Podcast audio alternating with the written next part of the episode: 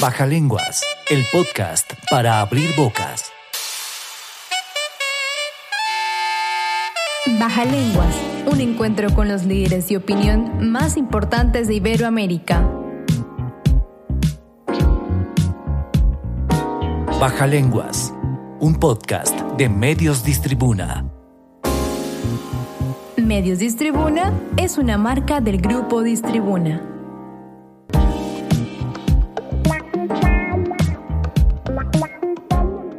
Bienvenidos a Baja Lenguas, el podcast para abrir bocas. Soy Carlos Torres y tengo el gusto de acompañarlos en este espacio del grupo Distribuna para hablar de temas de interés en el ámbito médico. Hoy tengo el gusto de presentar desde Cali, Colombia, al doctor Rodrigo Cifuentes, profesor emérito de Ginecología y Obstetricia de la Universidad del Valle, profesor catedrático de la Universidad Libre, mejor educador médico de Colombia 2012, maestro latinoamericano de ginecobstetricia de la Federación Latinoamericana de Sociedades de Obstetricia y Ginecología y fellowship del Colegio Americano de Ginecología y Obstetricia. Bienvenido a nuestro podcast, doctor Cifuentes. Es un honor tenerlo con nosotros. Buenos días, Carlos Hernán. Para mí es un honor que ustedes me pongan en contacto con colegas de toda América Latina. El honor es nuestro, doctor, por tenerlo aquí. En el programa de hoy comenzamos una serie sobre preeclampsia. Primero hablaremos sobre diagnóstico y clasificación de los trastornos hipertensivos del embarazo. Entremos en materia, doctor Cifuentes. ¿En qué momento de su vida profesional y por qué motivo hizo de la preeclampsia un tema especial para investigar y publicar posteriormente varios libros al respecto? Bueno, quizá hay que remontarnos al año 1967, cuando yo cursaba mis estudios de medicina de pregrado en la Universidad Nacional en Bogotá, mi alma mater. En ese año me tocó hacer la rotación que llaman obstetricia y ginecología. La hacíamos en el Instituto Materno Infantil. Allá había una sala que se llamaba toxemias, porque ese era el nombre que recibía esa enfermedad y todavía hay gente que sigue hablando de toxemia. Entonces, habían dos profesores muy brillantes, el uno era Fernando Sánchez Torres, profesor de esa sala de toxemias, y el otro era Gómez Palacino. Gómez Palacino también era otro destacado profesor de la Universidad Nacional y eran los dos que nos enseñaban de eso. Y quizás a través de ellos y en esa sala vi yo las primeras pacientes y vi morir, digamos, las primeras pacientes con esta enfermedad con preeclampsia. Eso hizo que me interesara en esta enfermedad. Posteriormente, cuando inicié residencia, ya graduado y comencé mis estudios de especialización en ginecología y obstetricia en la Universidad del Valle, en mi segunda alma mater, yo estaba haciendo el primer, de los primeros turnos, estaba haciendo como un residente el primer año y llegó una paciente de 14 años convulsionando, o sea, una eclampsia, con los párpados totalmente dematizados, convulsionando, con hipertensión. Estoy hablando de 1969, 70 entonces, esa niña convulsionó dos, tres veces, le dimos el manejo, sulfato de magnesio, en aquella época todavía se usa, pero se no murió, se no murió, se me murió en las manos. Recuerdo que le alcancé inclusive a tomar una foto que la publiqué posteriormente con el permiso de su familia en una de las primeras publicaciones que yo hice. Y entonces me fui metiendo más en esta enfermedad, eso me, digamos, me traumatizó, pero me ayudó mucho a despertarme más en, conocer esta enfermedad que todavía se desconoce mucho. Es más lo que desconocemos que lo que se conoce. Después, cuando viajé a Montevideo, al Centro Latinoamericano de Perinatología, a hacer mi doctorado en perinatología, Uruguay es el país más desarrollado que tiene América Latina. Allá prácticamente no hay eclampsia. Se ve una que otra preeclampsia. Ellos tienen la mortalidad materna más baja de América Latina. Y como esta, es una enfermedad más que todo de, de, estado socioeconómico bajo, y allá el nivel de la población es muy bueno en Uruguay. Entonces, esta enfermedad, eclampsia es una rareza, se ve preeclampsia. Entonces, cuando llegó por ahí una eclampsia o cuando llega preeclampsia severa, a mí me llamaban, yo creo, experto entre comillas, porque yo apenas era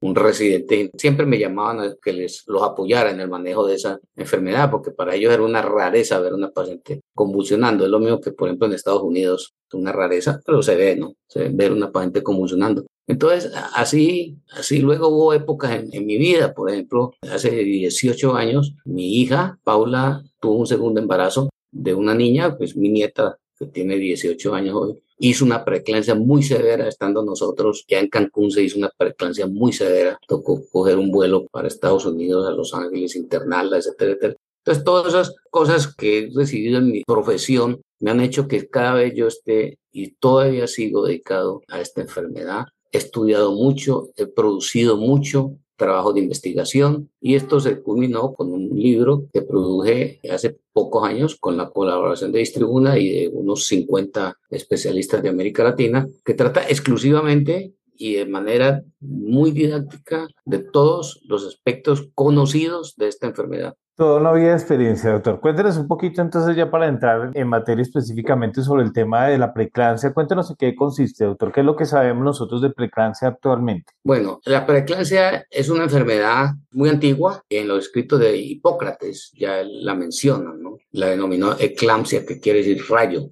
es como un rayo que ve la paciente cuando va a convulsionar, es como un rayo y toda la paciente convulsiona. No hay prodromos, es diferente a la epilepsia, ¿no? Que la epilepsia sufre una serie de manifestaciones, la paciente o el paciente que indica que va a convulsionar, la preeclampsia no, la preeclampsia la paciente ve como un rayo e inmediatamente viene la convulsión. Entonces, una enfermedad muy antigua que consiste en que durante el embarazo, después de la semana 20, se sube la presión arterial, por eso se llama hipertensión arterial o un trastorno hipertensivo del embarazo, porque no hay preeclampsia, sino hay hipertensión. Entonces, lo más fundamental de esto es que se sube la presión arterial de la paciente embarazada por encima de los valores normales. Y además de eso, como la preeclampsia es un daño del endotelio, el endotelio es el tejido que cubre los vasos, arterias y venas de todo el organismo se llama endotelio, entonces ese tejido se lesiona. Primeramente el tejido de la placenta y después el tejido de todo el organismo de la mujer embarazada. Entonces, como consecuencia, hay un daño endotelial, que es el que produce todos los síntomas y signos. Entonces, la paciente pues comienza a dematizar, sobre todo en los ojos. En los ojos es un signo de, como expresión del daño renal. El endotelio de los riñones es el, más estudiado y por eso es el que más se conoce. Pero todo el, el organismo tiene endotelio, entonces se lesiona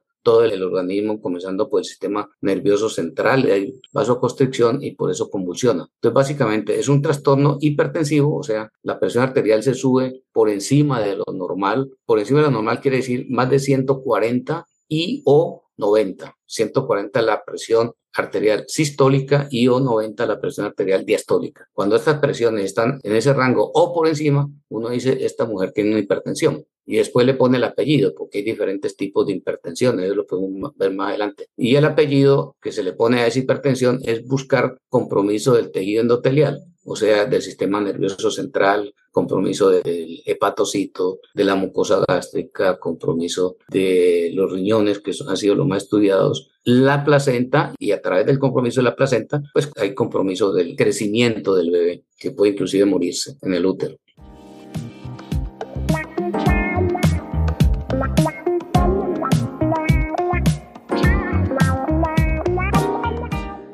Doctor Cifuentes, ¿qué aspectos son los más relevantes en cuanto a la etiología de la preeclampsia? Bueno, la etiología se desconoce. Se desconoce, le voy a contar una anécdota. En Estados Unidos, ahí en Chicago, en Chicago Line Hospital, un hospital pues universitario, como casi todos los hospitales de Estados Unidos, y en el muro de entrada al hospital hay un busto de las personas que han representado grandes avances para la medicina. Entonces, pues ahí está Pasteur, está, bueno, Hipócrates, etcétera, y han dejado un hueco, o sea, el pedestal sin poner el busto. Entonces yo una vez que anduve por allá en un congreso mundial de obstetricia, que inclusive estuve hablando de eso allá en Chicago, fui a conocer el hospital, entonces me dijo, este busto es para el que descubra la etiología de la preeclampsia. La etiología no se conoce. Hay muchos avances, lógicamente, en el descubrimiento de la enfermedad. Por ejemplo, uno de los avances grandes que se conoce es que se sabe que es una enfermedad genética. Eso ya no hay ninguna discusión. Hace unos trabajos ya publicados hace unos 20 años que se sabe que es una enfermedad genética. Por lo tanto, ya vamos viendo factores de riesgo, ¿no? Si mi mamá hizo preeclampsia, esta paciente, la hija, va a hacer preeclampsia con unas altas probabilidades, ¿no es cierto? Si ya me dio, me va a volver a dar otra vez en el siguiente embarazo. Entonces, se sabe que es una enfermedad genética. Ya se sabe por trabajos hechos. Nosotros también hicimos un trabajo colaborativo con el Instituto Cardiovascular de Bucaramanga, un trabajo colaborativo y tomamos muestras de sangre de pacientes en Colombia, en diferentes partes, entre ellos aquí en el Hospital Universitario del Valle, y se le hizo unos análisis allá, análisis genéticos a varias pacientes controles y varias pacientes con preeclampsia severa y la conclusión es que esta paciente presenta unas alteraciones en un cromosoma. Las pacientes quedan en preeclampsia. Entonces ya más o menos está ya identificado el cromosoma y no se sabe por qué. Es decir, la paciente nace con el daño. Cuando nace, nace con la alteración en un cromosoma. Lo que pasa más adelante, cuando se embaraza, parece, eh, y eso es una teoría, parece que el hombre lleva en sus cromosomas, en el semen, hay un factor, en el hombre un factor que se llama factor X, que al ponerse en contacto con la alteración de la mujer, pues se produce el daño endotelial muy tempranamente en el embarazo, que ya ustedes semanas 9, 10 de la gestación. El factor X no se ha descubierto, pero sí hay datos de tipo epidemiológico, publicaciones epidemiológicas que le hacen pensar a uno o concluir que el factor X del hombre es un factor determinante. Es algo parecido así con lo que pasa, por ejemplo, con el cáncer del pulmón. El cáncer de pulmón se sabe que uno nace con una predisposición genética, una alteración cromosómica, pero al exponerse a un factor que se conoce que es el cigarrillo, entonces si se expone al cigarrillo le da cáncer. Si no se expone a ese factor, no le da cáncer.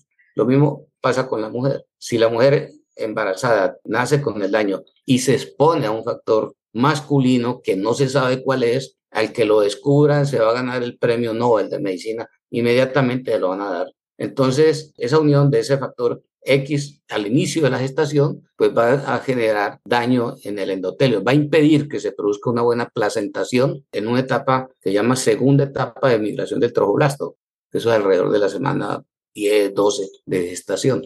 Entonces ahí ya se produce el daño y ya de ahí en adelante se daña todo el endotelio y las manifestaciones clínicas aparecen después de la semana 20, no antes. No antes, la paciente está bien, la progresión va por dentro, pero después de la semana 20 es que se le comienza a subir la presión arterial y comienza a hacer daño renal, daño gástrico, daño en la mucosa ocular, en el sistema nervioso central, etc. Entonces la etiología, para resumiendo, la etiología se desconoce, pero sí cada vez hay muchos avances en el sentido de que ya se sabe que una enfermedad genética, se sabe que el varón contribuye a que la mujer desarrolle la enfermedad cuando se embarace y se conocen algunos datos epidemiológicos que podemos mencionarlos más, más adelante cuando hablemos de factores de riesgo. Perfecto, doctor. Cuéntenos cuáles son los criterios más importantes para hacer un adecuado diagnóstico de la preeclampsia y qué aspectos hay que tener en cuenta para una adecuada toma de la tensión arterial. Bueno, el factor más importante es la presión arterial, o sea, hipertensión arterial, porque llama trastorno hipertensivo del embarazo. Ahora,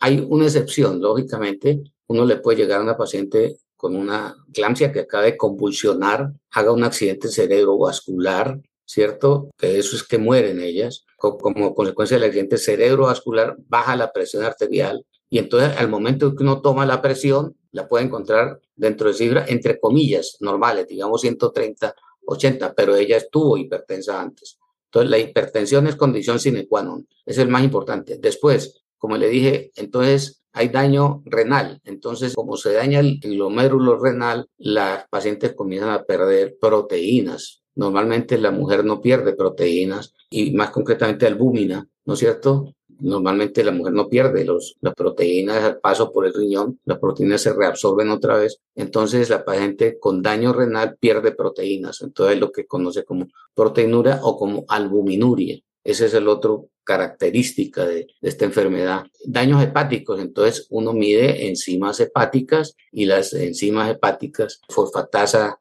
lactato de hidrogenasa, y esas están aumentadas por encima de lo normal. Ustedes tienen sus rangos normales y mientras más estén aumentadas, ya la, la va siendo más severa en cuanto a años de, laboratorio. Las plaquetas, como hay alteración del tejido hematológico, las plaquetas se disminuyen. Uno encuentra lo normal es por encima de 150 mil plaquetas. Uno encuentra plaquetas más bajas, por debajo de 150. Tan es así que si bajan, por ejemplo, de 50, ese es un pronóstico muy malo, es decir, eso le está indicando a uno que si no actúa inmediatamente la paciente le va a morir. Entonces, también la plaquetopenia que llaman. Daño renal, como ya dije, pues proteinuria, pero también otros marcadores de daño renal como el, ácido úrico. Si el ácido úrico está muy aumentado, digamos, por encima de 6 miligramos, es de muy mal pronóstico para la mamá y para el bebé. La creatinina, también, es una expresión de daño renal, la creatinina entonces se aumenta cuando hay daño renal. Entonces, uno encuentra creatininas por encima de un miligramo, también es un indicador de mal pronóstico. Sin embargo, lo más importante, lo más importante de la clínica, que es la hipertensión arterial, la cefalea, es decir, un dolor de cabeza muy severo que la paciente le provoca darse, digamos, contra las paredes, es una cefalea que llaman casco, porque se asemeja a los cascos que usan en las construcciones de la gente para, para evitar pues trauma en la cabeza. Entonces cefalea en casco y es por afectación del sistema nervioso central. Entonces el tercer par, que es la retina, también se afecta. Entonces la paciente ve mosquitas como mosquitas volando, ¿no? La paciente le dice a uno que ve mosquitas zumbando. Entonces también está la cefalea, mosquitas zumbando. Puede haber tinnitus, o sea, ruido en los oídos, pero ese no es, no es digamos, tan específico como, como si es las mosquitas zumbando por afectación de la mucosa del estómago. La paciente siente mucho ardor, ardor en la boca del estómago, llaman ellas. Por alteración de la, del hepatocito, de, las células hepáticas, hay dolor en la parte derecha del abdomen, parte derecha superior. Y es un dolor que lo escriben como dolor en barra porque es del abdomen del lado derecho hacia el izquierdo. El lado derecho, luego el estómago la parte izquierda, ¿no? Que también da por distensión del vaso que está en la parte izquierda superior del abdomen. Entonces, eso es clínica, ¿cierto? Siguiendo hacia abajo, como alteración en el sistema nervioso central, aparecen alteraciones en los reflejos, reflejos osteotendinosos, y es un signo muy importante. La paciente, uno le toma los reflejos, sobre todo de la rodilla, que llama el reflejo patelar, y ese está aumentado. Ese reflejo muy aumentado, digamos tres, cuatro cruces que llaman hiperreflexia osteotendinosa, que es el término técnico, es un signo de una preeclampsia severa. Entonces, uno el diagnóstico clínicamente lo puede hacer con relativa facilidad. Paciente que llega con mucha cefalea, hipertensión arterial, consulta por hipertensión arterial, tiene mucha cefalea, también ve mosquitas volando, a veces hay alteraciones respiratorias por daño también en, el endotelio broncoalveolar, pero ese, ese es ya cuando está más avanzado. La epigastralgia, la paciente dice que siente mucho dolor en la boca, el estómago, que a veces lo confunden colegas nuestros que no han visto preeclampsia ven una paciente esta, yo lo digo porque lo he visto, confunden el dolor en la boca del estómago con gastritis, que por el embarazo, la gastritis, comienzan antiácidos y la paciente la mandan para la casa con antiácidos y después convulsiona y se muere en la casa. He visto casos. Entonces, toda paciente con epigastralgia en la segunda mitad del embarazo hay que descartar una preeclampsia. Y luego los reflejos osteotendinosos, sobre todo el de la rodilla, el reflejo patelar, también está aumentado y es un signo de una preeclampsia muy severa. Además de esta parte clínica, pues los exámenes de laboratorio que le corroboran a uno que estamos en presencia de una preeclampsia. Baja lenguas. El podcast para abrir bocas. Doctor, ¿qué aspectos hay que tener en cuenta para una adecuada toma de la tensión arterial? Bueno, esa es otra cosa. El límite de la presión arterial, la sistólica, que es la que cuando uno toma la presión arterial, el ruido que primero aparece en el fonendoscopio, ese es el 140. Y luego cuando ese ruido desaparece por completo, que es lo que llama el quinto ruido de porque el cuarto es cuando cambia la intensidad del ruido que uno está oyendo en el fonendoscopio. Cuando cambia la intensidad del ruido es el cuarto. Cuando desaparece el ruido es el quinto, es el que hay que tener en cuenta, es la diastólica. Y esa diastólica nunca debe pasar máximo hasta 89. Si pasa de 140 y de 90, uno de los dos ya es una hipertensa. Ahora, hay algunos aspectos que hay que tener en cuenta que le pueden subir a uno la presión arterial, por ejemplo, el hecho de que la paciente haya caminado y esté estresada. A veces la paciente llega estresada porque llega tarde a la consulta, porque le tocó hacer cola, se disgustó, etcétera. Eso le puede subir un poquito la presión. Entonces se requiere que la paciente esté en, reposo por lo menos 10 minutos antes de uno tomarle la presión arterial. La otra cosa es que la paciente debe estar sentada, no puede estar acostada porque la posición de la paciente en decúbito dorsal, es decir, acostada boca arriba, le puede producir alteraciones en la presión arterial. Entonces la paciente tiene que estar sentada.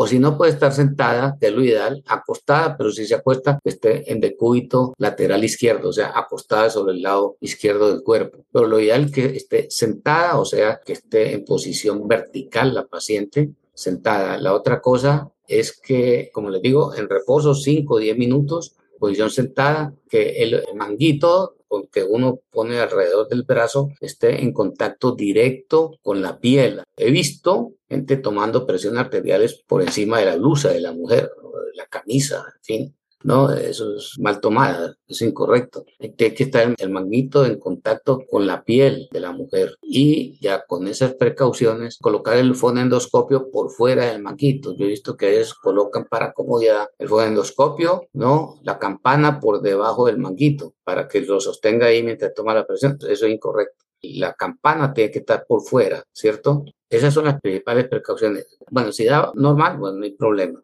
Si da alta, lo que se aconseja es tomar la presión después de un reposo de unas cuatro horas. Y es así volverla a tomar y es la presión definitiva. Pero sin embargo, en los servicios de urgencia, consulta externa, etcétera, pues no hay tiempo para esperar cuatro horas. Lo que se hace es esperar unos 10, 15 minutos a ver si se normaliza. Ahora, si la presión de entrada le da muy alta, pues obviamente no hay que esperar, hay que proceder de inmediato a manejarla. Ya con la presión arterial, uno pasa a hacer una buena anamnesis. Mi señora tiene cefalea, las características de la cefalea, como es, la encasco, porque pues, en el embarazo puede haber otras causas de cefalea, pero no cefalea de tipo frontal, puede haber jaquecas, etcétera. Entonces uno tiene que especificar el tipo de cefalea que es en casco. Puede haber dificultad respiratoria, pero eso, cuando hay eso, antes está muy avanzada. ¿No? Ansiedad, epigastralgia, el señor ha tenido dolor en la boca, el estómago, o dolor al lado derecho del abdomen. Luego toma los reflejos y si los reflejos pues son por cruces, si dan dos cruces son reflejos normales. Si tiene preeclampsia es muy probable que no sea severa pero si los reflejos, sobre todo los de la rodilla, estado aumentado, es seguro que es una preeclampsia severa. Entonces, con esas precauciones para tomar uno de la presión arterial, básicamente la paciente sentada, o sea, en posición vertical, sentada en reposo, unos 5 minutos en reposo. El tensiómetro, pues se puede utilizar de mercurio o manómetros. Si son digitales, hay que tener en cuenta que los tensiómetros digitales hay que calibrarlos máximo, máximo cada seis meses. Y luego el, el primer ruido, que es el ruido de la presión arterial sistólica. Luego el cuarto ruido, que es cuando desaparece ese primer ruido, ese no se toma, sino cuando desaparece por completo ese primer ruido, ese viene siendo el quinto ruido de Korotov, entonces ahí nos da la diastólica. Si es igual a 140 y o 90, igual o mayor, hablamos de una hipertensa y luego le ponemos apellido dependiendo de las manifestaciones clínicas y de los cambios de laboratorio. Doctor, para terminar nuestra charla, quisiera que nos comentara cómo se clasifican actualmente los trastornos hipertensivos del embarazo. Bueno, Carlos los trastornos hipertensivo ha habido múltiples clasificaciones. Antiguamente cada 10 años salía una clasificación. La que se acepta hoy en día es una clasificación que arrancó por ahí en el 2002, 2003. Es la más simple, ¿no? Que es la que habla de cuatro tipos de trastornos hipertensivos en el embarazo. Uno, que es el más frecuente del que estamos hablando, que es la preeclampsia. Otro es cuando se sube la presión arterial, pero que todos los demás datos están normales y la paciente está asintomática. Una paciente que va a un chequeo prenatal, está la presión arterial un poquito alta, pero no siente nada y los exámenes de laboratorio son normales. Entonces, esa es una hipertensión que se llama hipertensión gestacional o hipertensión inducida por el embarazo, ese término ya no se usa, pero algunos todavía lo utilizan. El término, vamos a ver, es hipertensión gestacional, que es una hipertensión que aparece en el embarazo, que no tiene ninguna otra manifestación, ni ningún daño, ni ninguna, ninguna morbilidad, ni nada. Cursa el embarazo así, con ese leve aumento de la presión arterial y no tiene ninguna complicación. Es una hipertensión gestacional no tiene daño endotelial, no tiene manifestaciones clínicas ni nada. Por lo tanto, no hay ninguna morbilidad ni mortalidad. Ese es el segundo grupo. El tercero es la hipertensión arterial crónica, que es la hipertensión que aparece antes de que la paciente se embarace o antes de que la paciente tenga semana 20 de gestación, o sea, en la primera mitad del embarazo. Recuérdense que hemos dicho que preeclampsia es cuando la hipertensión aparece después de la semana 20, o sea, en la segunda mitad del embarazo. Y la hipertensión crónica con preeclampsia sobreagregada, que es la paciente que viene con hipertensión crónica, pero que durante el embarazo, en la segunda mitad del embarazo, hace daño endotelial, esa hipertensión crónica con preeclampsia sobreagregada. Y hay un subgrupo de la preeclampsia que se llama eclampsia, que es cuando la paciente convulsiona, o las complicaciones de la preeclampsia, que es la eclampsia, el accidente cerebrovascular, que es cuando la paciente hace una hemorragia cerebral, que generalmente es la causa de muerte de estos pacientes, o hace una patología que se llama síndrome de HELP, que se le van las plaquetas al piso, daño hepático severo, hace shock, daño renal, etcétera, y, y fallecen, ¿no? Pero son cuatro grandes grupos, repito, preeclampsia, dos, hipertensión gestacional, tres, preeclampsia, hipertensión arterial crónica y cuatro, hipertensión arterial crónica con preeclampsia sobreagregada.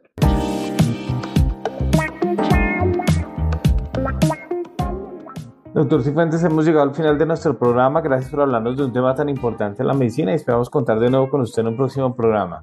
Con mucho gusto, Carlos Hernán. Para mí es un orgullo ponerme en contacto con los colegas a través de ustedes y a través de mis libros en los cuales ustedes distribuyen han sido colaboradores conmigo. Ya tenemos publicados 23 libros. El de trastornos hipertensivos fue el número 19. Ya después publiqué otros pequeños y el 23 fue el que lanzamos a comienzos de este año de ginecostetricia o sea, en evidencias. Muchas gracias a ustedes. Con todo gusto, doctor. Y a ustedes los esperamos de nuevo muy pronto en otra edición de Baja Lenguas el podcast para abrir bocas. Baja Lenguas, el podcast para abrir bocas. Baja Lenguas. Un encuentro con los líderes de opinión más importantes de Iberoamérica. Baja Lenguas. Un podcast de Medios Distribuna. Medios Distribuna es una marca del grupo Distribuna.